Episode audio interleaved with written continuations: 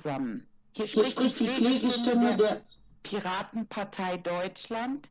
Wir treffen uns hier heute, um einen Podcast aufzunehmen. Das Thema wird sein Pflegeausbildung bis eventuell zum Studium. Wir sprechen auch kurz über die neue Ausbildungs- und Prüfungsverordnung ähm, in, in der Pflege. Und zu Gast haben wir Claudia, die sich jetzt selber ein bisschen vorstellt und ihr über ihren Werdegang erzählt. Ja, hallo ihr. Ähm, vielen Dank für die Einladung von der Sandra.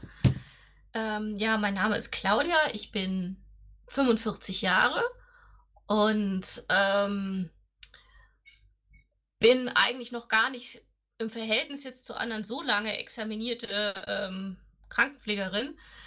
Ich habe ursprünglich Sozialpädagogik studiert mit dem Schwerpunkt Heil- und Sonderpädagogik und habe dann ziemlich lange in einem Heim der Behindertenhilfe gearbeitet. Und wie ich öfters mal erläutert habe, auch gegenüber Sandra und anderen, war das dann für mich ein holpriger Einstieg in die Pflege, weil wir da gar nicht darauf vorbereitet waren, dass natürlich Menschen auch körperlich schwer behindert sind und Krankheiten haben oder äh, deswegen eine Behinderung bekommen und irgendwann zu uns in die Einrichtung gekommen sind. Und im Laufe der Zeit bekamen wir eine immer intensivere Aufgabenstellung, dass wir schließlich früher oder später es nötig war, vom sogenannten Fachdienst Pflege begleitet zu werden. Wenn ich bedenke, was wir damals gemacht haben, muss ich sagen, das war schon nah an dem, was heute gefährliche Pflege genannt wird. Und ich bin im Nachhinein eigentlich entsetzt, dass das so ein Sonderbereich ist, wo erstmal jeder darf. Ähm, sind ja behindert, sagt man immer dann gern mal böse. Und es hat allerdings mich auch neugierig gemacht, weil die Anleitung von der Fach, vom Fachdienst war, sehr, war ziemlich gut. Ich habe sehr viel gelernt. Um einfach eine, kurz einzusteigen, es ging darum, wir haben natürlich Medikamente gegeben, wir haben Bedarfsmedikation gegeben, weil viele Leute ähm, psychische Probleme hatten. Ähm, wir hatten Epileptiker. Epileptiker waren sogar ursprünglich welche, die hauptsächlich aufgenommen worden sind. So hatte sich das mal ähm, entwickelt gehabt. Und wir hatten Leute mit Schluckstörungen, wir hatten Leute, die waren so schwer behindert, wo eben alles nur über PEC ging. Mit anderen Worten, es war wirklich eigentlich sehr viel klassische Pflege dabei. Und am Ende bin ich aufgrund der Bedingungen, wie sich das dort entwickelt hatte, gegangen in einen Pflegedienst, wo ich teils Betreuung gemacht habe, teils ähm, als Pflegehelfer gearbeitet. Und dort wurde es dann eigentlich ziemlich deutlich, dass ich mich wirklich für die Krankenpflege an sich interessiere. Ich hatte damals auch einen sehr guten Chef, beziehungsweise der ist wieder mein Chef geworden, weil das wirklich so in meinen Augen eine, ein Pflegedienst ist, wo es sich gut arbeiten lässt. Und der hatte mich dann davon überzeugt, die Krankenpflegeausbildung zu machen. Das habe ich dann auch gemacht an einem Krankenhaus der Maximalversorgung, was eine sehr gute Idee war.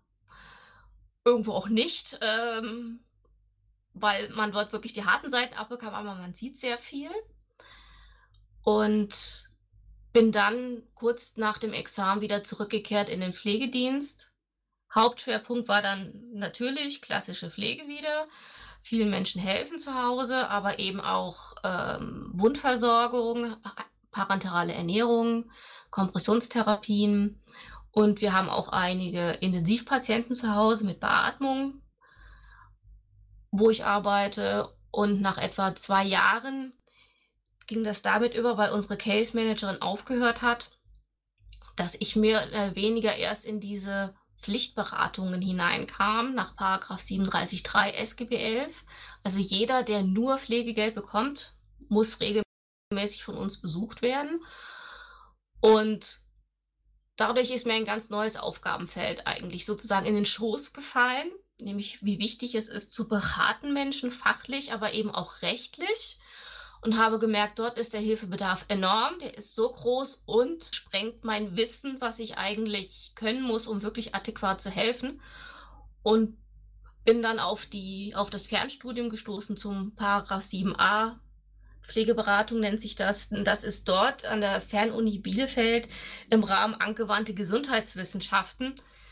Ähm, was ich deshalb auch sehr deswegen interessant war, weil es so eingebettet ist, im Prinzip erstmal eine Einführung in das komplette System hier. und wie man die Aufgabe eigentlich einordnen kann im Gesamten. Also das so im Groben. Ich glaube, jetzt habe ich schon wieder viel zu viel geredet für den Anfang. Dankeschön, Claudia, für deine Vorstellung. Äh, für die zukünftigen Zuhörer will ich jetzt kurz erzählen, ähm, vor allen Dingen für unsere jungen Menschen in Deutschland, ähm, wie man dazu kommt, eine Pflegeausbildung zu machen und dann es auch tatsächlich noch schafft, äh, ein Studium anzuschließen. Also die niedrigste Einstiegsform in den Pflegeberuf ist die Ausbildung zum Pflegeassistenten. Die kann man machen, wenn man einen guten Hauptschulabschluss hat. Ja? Mit vielleicht äh, einer Empfehlung, ähm, den Realschulabschluss noch zu machen. Wenn, wenn man das in der Tasche hat, dann kann man als Pflegeassistent kann sich zum Pflegeassistenten ausbilden lassen. Wenn man dann so ein Jahr äh, als Pflegeassistent gearbeitet hat, dann kann man noch das große Gesundheits- und Krankenpflegeexamen dranhängen. Und wenn man dies dann hat, dann kann man tatsächlich noch ein Studium anstreben in diese Fachrichtung Pflegewissenschaften, Pflegemanagement und, und, und. Also es gibt sehr gute Aufstiegsmöglichkeiten, wenn man als als junger Mensch einen Beruf ergreifen will, so empfinde ich ihn, habe ich ihn immer empfunden, der sehr sinnstiftend ist. Wir sind für Menschen da, wir helfen Menschen, wir versuchen Menschen wieder auf die Beine zu helfen, die nicht mehr eigenständig auf den Beinen stehen können. Da wird ein hohes medizinisches Wissen vermittelt.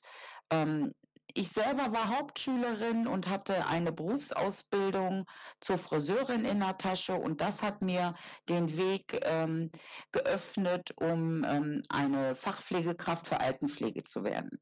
Jetzt hat sich aber ziemlich viel geändert in der ganzen Sache. Ähm, erstens ist jetzt die Generalistik eingeführt worden. Es sind drei Berufe zusammengelegt worden. Die Gesundheits- und Krankenpflege, die Säuglings- und Kinderpflege und die Altenpflege. Diese drei Berufe werden jetzt zwei Jahre gemeinsam ausgebildet in Theorie und Praxis. Und dann kann man sich noch ein Jahr spezialisieren, entweder äh, auf die Säuglings- und Kinderpflege oder eben auf die Altenpflege.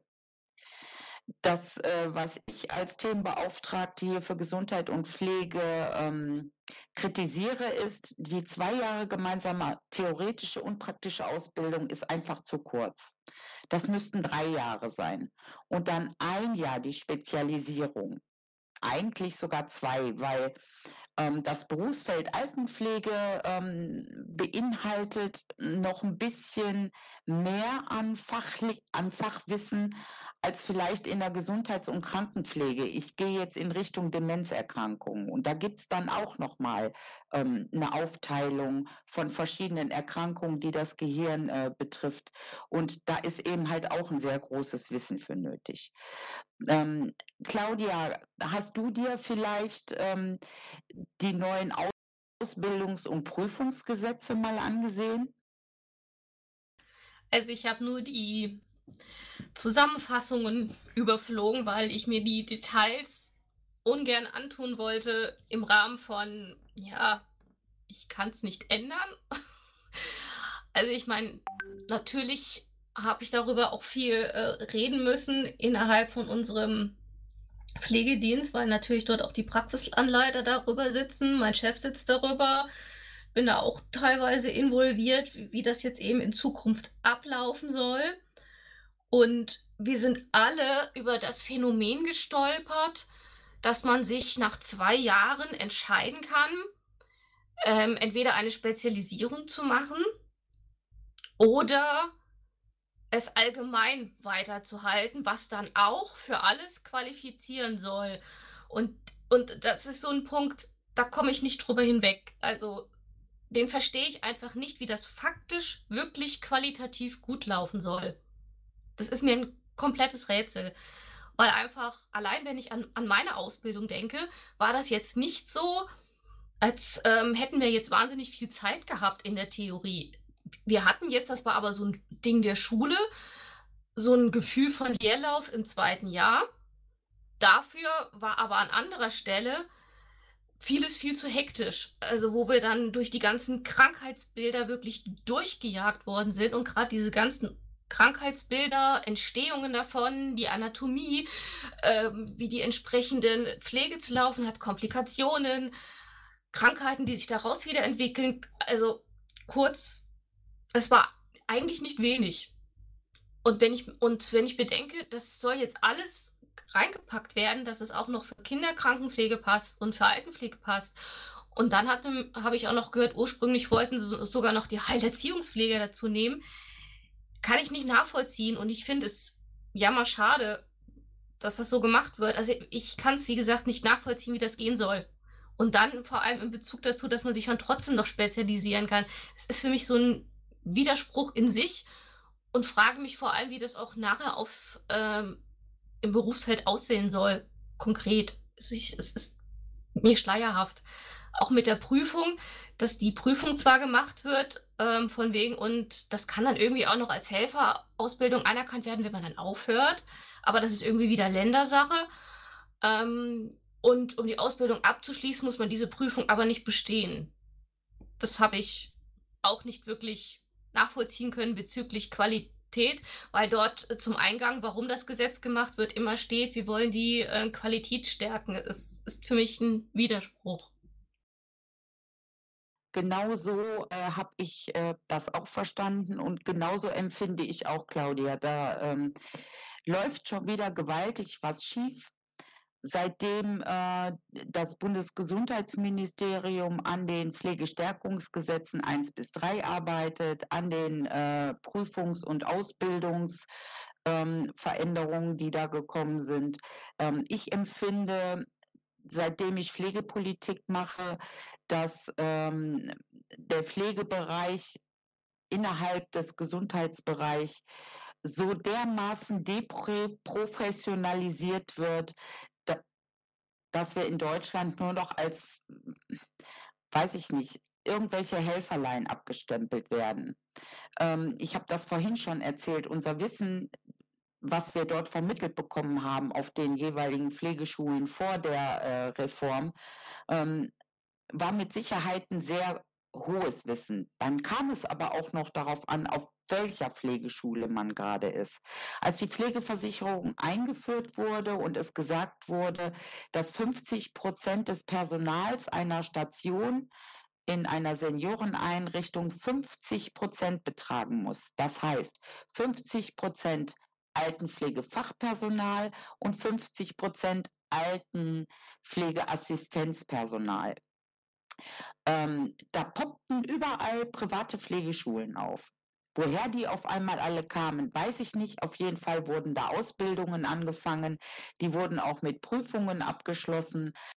Aber äh, die Qualität der Ausbildung war sehr niedrig. Und diese Menschen, die sind jetzt, in, jetzt im Berufsleben, jetzt in der Pflege drin und sind nicht professionell ausgebildet. Mein Beispiel ähm, ist eben halt, ich ähm, habe meine Ausbildung äh, in Sasswert Düsseldorf gemacht bei der Diakonie. Dort äh, hat Florence Nightingale damals ähm, die, die Ausarbeitungen gemacht, wie Krankenpflege auszusehen hat. Also ich bin da wirklich sehr gut ausgebildet worden. Ich bin da so gut ausgebildet worden, dass mancher Arzt auf Station gesagt hat, Frau Lörs, Sie sind für diese äh, äh Arbeit hier überqualifiziert. Und das war schon im Jahr 2000 so. Das müsst ihr euch mal vorstellen. Das ist jetzt über 20 Jahre her. Ähm, es diese 20 Jahre gibt es unterschiedliche ähm, Ausbildungen in der Pflege. Vom Bundesland zu Bundesland war es bis vor kurzem verschieden. In Hamburg zwei Jahre, in Bayern drei Jahre. Das sind nur Beispiele. Ob es tatsächlich ähm, mit den Zahlen so stimmt, bin ich mir nicht sicher. Aber ich weiß, dass in einem Bundesland die Ausbildung kürzer war als in dem anderen Bundesland. In dem einen Bundesland musste man Schulgeld bezahlen, in dem anderen nicht. Diese Dinge sind jetzt Gott sei Dank geregelt. Die Ausbildungen sind vereinheitlicht. Mit dem neuen Ausbildungsumbruchsgesetz und die Ausbildung ist auch vom Zeitrahmen her gleichgesetzt. Das war zu der Zeit, als ich die Ausbildung gemacht habe, noch nicht so. Das hat sich positiv in den ähm, 20 Jahren entwickelt. Aber nichtsdestotrotz sind wir da noch nicht auf einem Stand, in dem äh, europaweit und auch weltweit gearbeitet wird. Denn in vielen europäischen Ländern und auch in Überseeländern ist Pflege ein Studium. Und das Studium geht tatsächlich genauso lange, als wenn man Medizin studiert. Und diese äh, äh studierten Pflegekräfte ähm, europaweit und in Übersee haben ein viel höheres Ansehen in der Gesellschaft. Die verdienen ein Vielfaches mehr als unsere Fachpflegekräfte hier in Deutschland. Hier in Deutschland werden Fachpflegekräfte verheizt, ähm, nicht ernst genommen, nicht wertgeschätzt und dann auch obendrein noch ähm, schlecht bezahlt. Und da möchte ich als Themenbeauftragte und mein Team überhaupt fleißig dran rühren. Und deshalb wollen wir in den Bundestag und deshalb ähm, kämpfe ich so sehr für das Thema, dass wir da tatsächlich in Deutschland vorwärts kommen und nicht wieder in den unteren Ranglisten landen, wenn es um professionelle Pflegeausbildung geht. Ich glaube, die Claudia kann mir da so ein bisschen zustimmen. Ja, natürlich kann ich das. Also einmal angefangen, wo du sagst, sollte ein Studium sein gerade vor dem Hintergrund, wenn man wirklich das alles vermitteln wird, dass es auch gut funktioniert und eine gute, sichere Pflege bietet, müsste es ein Studium sein, das auch länger als drei Jahre geht. Deswegen ist es ja in anderen Ländern auch äh, länger. Beziehungsweise selbst wenn es drei Jahre sind, schließen sich zwei Jahre an von dem, äh, was wir, glaube Berufspraktikum nennen würden. Was wahnsinnig viel Sinn machen würde. Also ich, ich muss immer manchmal parallel ziehen, weil mein Studium, was ich früher gemacht habe, wurde ja auch geändert. Und da haben äh, manchmal, weiß ich noch, so, so ein ehemaliger Arbeitgeber gesagt, es ist sehr schade, dass sich das geändert hat, weil ihr hattet schon mehr drauf. Und das lag auch daran, wir haben erst wahnsinnig viel Theorie gemacht, mit Praktika-Einsätzen zwar, die gekoppelt waren. Aber dann nach anschließenden, das ging ja dann ursprünglich sogar fast vier Jahre und dann gab es eben das Berufspraktikum, wo du wirklich auch nochmal mal begleitet wurdest in deiner Arbeit, wo du ansonsten schon eigenständig gearbeitet hast. Und ich empfand das wahnsinnig toll, wirklich in der Zeit immer noch diese Rückkopplung zu haben mit einem Professor, der Supervision mit uns gemacht hat und das, was wir auf Arbeit tun, mit Theorie wirklich nochmal einen Hintergrund zu geben, dass ich den Zusammenhang verstand zwischen Theorie und Praxis. Und in der Pflege haben wir ja tatsächlich auch noch so ein Kampf zwischen Theorie und Praxis. Es ist ja wirklich fast egal. Es fing, ja schon in der Schule an, es fing ja schon vorher an, weil ich ja erst auf Station auch ähm, Praktika gemacht habe, wo es hieß ja, du wirst in der Schule viele Dinge lernen, die kannst du überhaupt nicht anwenden in der Praxis. Das ist totaler Quatsch. Der totale Quatsch rührt aber daher, dass wir in der Praxis gar keine Zeit haben, das alles zu tun.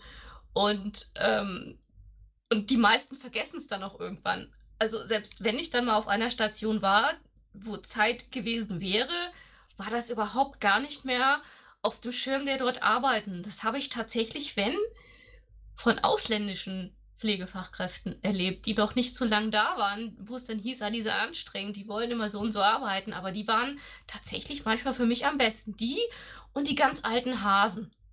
Und dazwischen waren viele, da hast du richtig gemerkt, da ist auch gar nicht mehr so das Interesse da. Also ich kann mal ein Beispiel nehmen, dann höre ich auf. Das hat mich ein bisschen damals geschockt gehabt, weil ich war äh, schon eigentlich motiviert, wirklich äh, die Ausbildung gut zu machen. Und es sah halt zum Beispiel vor, dass wir in diesem Einsatz eine Pflegeplanung machen sollten mit einem begleitenden Prozess bei einem tatsächlichen Patienten. Und ich hatte dann eben rückgefragt auf Station und diejenige, die mich dort begleitet hat, ja, mit wem kann ich das denn hier machen und ähm, wer, wer wäre geeignet? Und dann bekam ich zur Antwort, denkt ihr doch einfach einen Patienten aus, das habe ich auch gemacht. Und das lasse ich jetzt erstmal so stehen.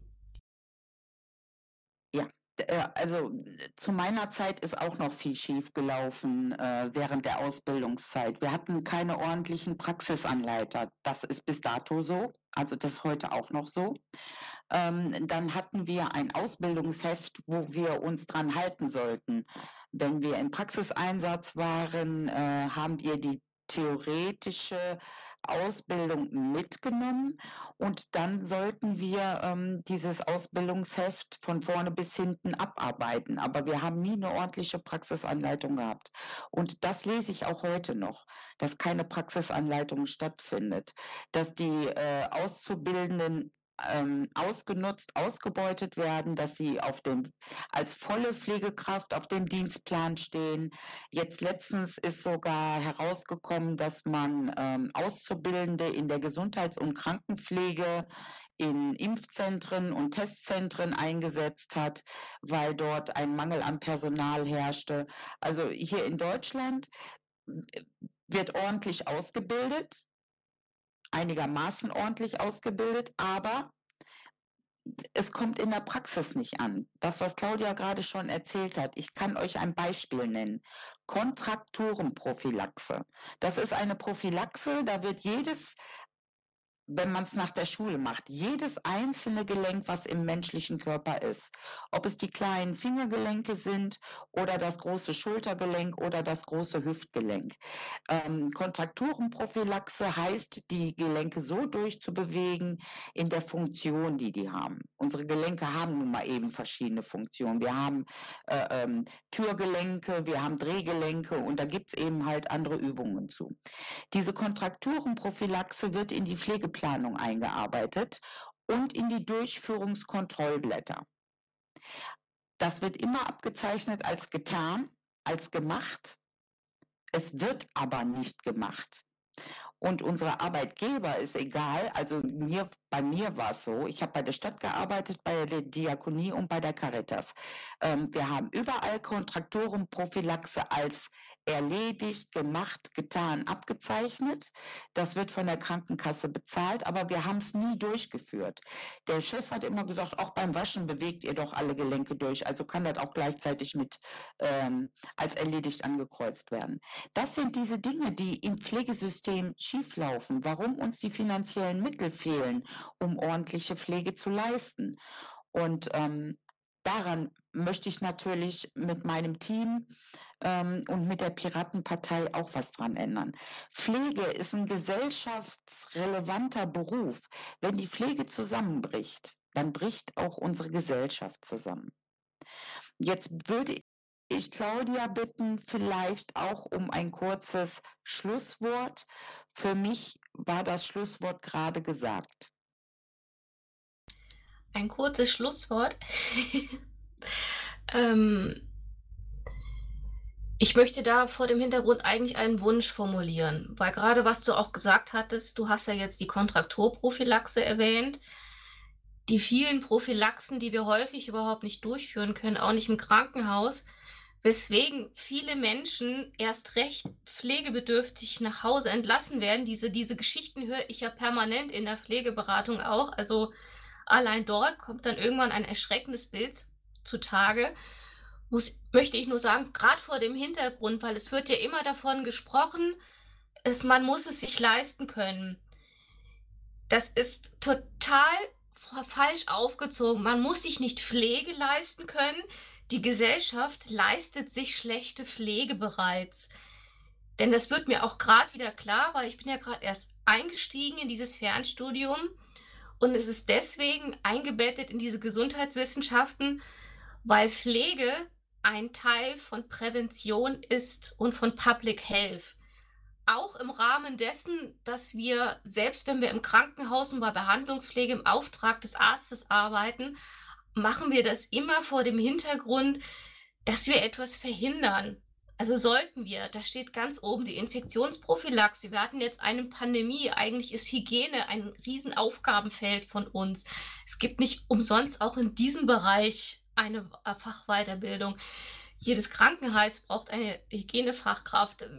Es gibt die Projekte ähm, der Schulgesundheitsfachkräfte, die ebenfalls das als Ziel haben, bei Kindern und Jugendlichen bereits Verschlechterungen zu verhindern, dass Diabetes besser überwacht wird. Also unser Job ist eigentlich, Krankheiten zu verhindern, schlechte Verläufe zu verhindern, bis hin natürlich am Ende Leiden zu vermeiden.